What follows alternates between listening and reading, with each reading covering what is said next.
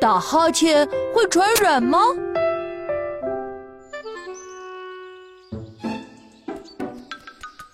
啊！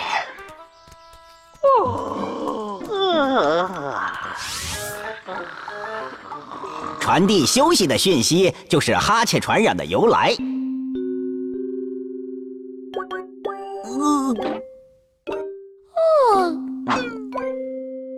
他们打哈欠也是在传递着有伙伴需要休息的消息。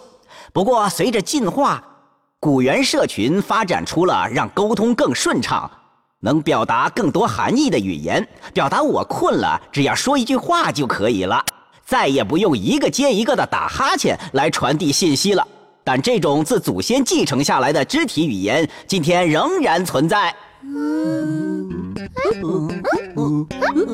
瞧，你们现在用一样的动作和表情来传达不明白的意思，这也是传染。这种传染要感谢人类大脑皮层中的镜像神经元，它们在我们看到或者听到某种动作时被激活，使我们像照镜子一样模仿之前的那个动作。是只有我们人类是这样吗？神经生物学家发现，只有大脑皮层发达的脊椎动物才有类似的能力。当然，辨识哈欠、彼此传染这种复杂的行为，要归大脑的高级意识和智力部门负责。这只能是人类所特有的啦。也就是说，哈欠传染就是哈欠模仿了。对。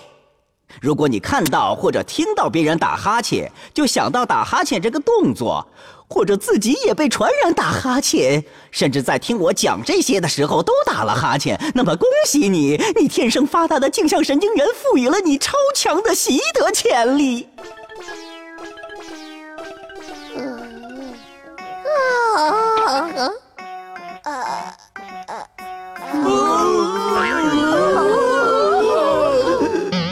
证明自己神经元强大，也不用装得这么假吧。